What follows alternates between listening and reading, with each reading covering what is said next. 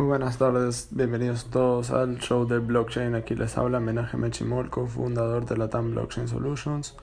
Hoy, el día jueves 28 de junio, vamos a hablar, vamos a introducir la palabra Decentralized Applications, un DApp, pero primero que todo vamos a hablar un poquito sobre los mercados de hoy. Bitcoin está valorada a 6 mil dólares, 114 dólares. Ethereum está en 437 dólares. Ripple 46 centavos. Bitcoin Cash está en 704 dólares. EOS 7 dólares con 85 centavos. Litecoin está a 80 dólares. Y Stellar está a 18 centavos. Stellar acaba de anunciar que iba a comprar la compañía Chain por 500 millones de dólares. Cardano está en 12 centavos y IOTA en 96 centavos. Eh, Tron también llegó a 3 centavos, hace poquito lanzó su propio main network. Augur ha subido un 12%, ahorita está el valor de 33 dólares y tiene un market cap de 366 millones de dólares. Augur es una app descentralizada que usa el, blockchain de Ethereum para poder predecir el mercado. Entonces hablemos un poco qué es, un app, qué es una aplicación descentralizada. Hoy en día como es un concepto muy nuevo, eh, no tiene denominación bien concreta, bien específica. Este, pero primero que todo, las características de un DApp sería que tiene que ser código abierto. El código fuente de la aplicación está disponible para que todos lo puedan copiar o para que cualquiera lo pueda ver. Tiene que ser también descentralizado, que utiliza una tecnología criptográfica parecida a una cadena de bloques, a un blockchain.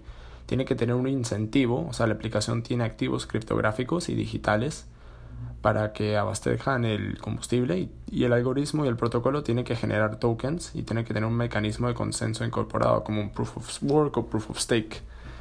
Entonces, em, Ethereum fue el que introdujo los smart contracts, el ICO y el Decentralized Application. Ethereum eh, actúa también como un, un iTunes Store de apps descentralizados donde puedan crear su propia moneda haciendo un ICO, lanzando el token y usando la tecnología descentralizada de Ethereum para no tener que tener usar eh, third parties, o sea, partidos intermediarios. Por ejemplo, cuando uno usa el Gmail y uso, uno usa Uber, Gmail y Uber almacenan tus datos y ellos son como el intermediario entre el usuario y el servidor. o sea, por ejemplo, si yo voy a tomar un Uber al aeropuerto de Miami, yo le mando mi información a Uber y Uber usa la información del conductor y nos junta, nos, hace, nos hace un match.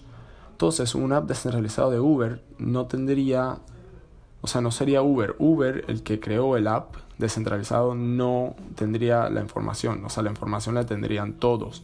Entonces conectaría directamente al conductor y a mí.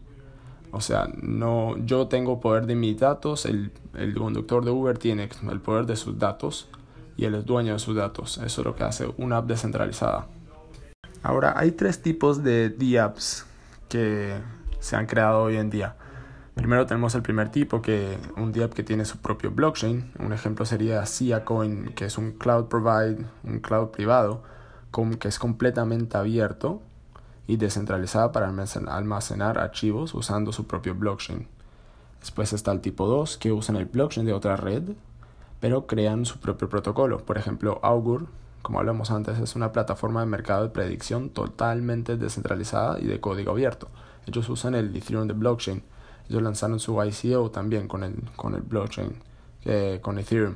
Y el tipo 3 sería el que usan el protocolo del tipo 2 de DIAP, por ejemplo de Safe Network, que es una red descentralizada de, almacenamiento y comunicaciones de datos, usan el protocolo de Omni, que eh, Omni usa el, blockchain de Bitcoin. Entonces, eh, como dijimos, un DIAP conecta a usuarios y proveedores directamente. Por ejemplo, un Twitter descentralizado que es resistente a la censura.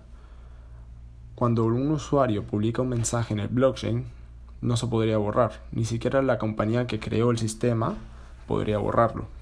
Eso lo que hace descentralizado y lo que hace algo increíble porque es la primera vez que el usuario tiene el poder de la compañía, tiene el poder de sus datos. Facebook hace millones de dólares con los datos de la gente. O sea, se dice que el, el dato es como el nuevo aceite, nuevo oil de hoy en día Entonces, si traes de vuelta el poder a la gente, esto puede tener muchísimo futuro. Uno de los DApps también más famosos que seguramente hayas escuchado se llama CryptoKitties. CryptoKitties es una compañía donde puedes crear gatitos digitales y puedes vender más o menos si tienen hijos, puedes hijos digitales, gatitos digitales, se crea como una economía de gatos digitales y no puede vender eh, o apostar a esos gatos digitales. Ponerle eh, en el frontend, se crea como un gato así bien bonito, así bien vestido, y uno lo puede comprar. Entonces se crea una economía que yo compro este gato a, a ponerle 0.05 Ethers y el siguiente postor ve que le gusta ese gato y quiere 0.607 Ethers, entonces lo compra. Entonces se crea un, una economía dentro de un decentralized application donde los usuarios pueden comprar y vender directamente y no tienen que pagarle fees. Por ejemplo, eh, hay, no sé, un jueguito como Plug Club Penguin que se puede crear sus propios pingüinos. Uno tiene que pagarle al network de, a la compañía de Club Penguin para poder eh, personalizar los gatos. Entonces te cobran fees y te cobran cosas. Entonces esto crea como un nuevo, una nueva economía. O sea, o sea, se puede usar para los juegos, se pueden usar para la predicción de mercado, se pueden usar para un montón de cosas. Bueno, espero que te haya gustado este episodio. Si tienes alguna duda de un Decentralized Application o si quieres crear tu propio Decentralized Application, nosotros en el equipo de la TAM Blockchain Solutions tenemos desarrolladores capacitados para crear Decentralized Applications. Así que mándanos un email, mándanos un text, mándanos un Twitter, hablamos y nos vemos el día siguiente.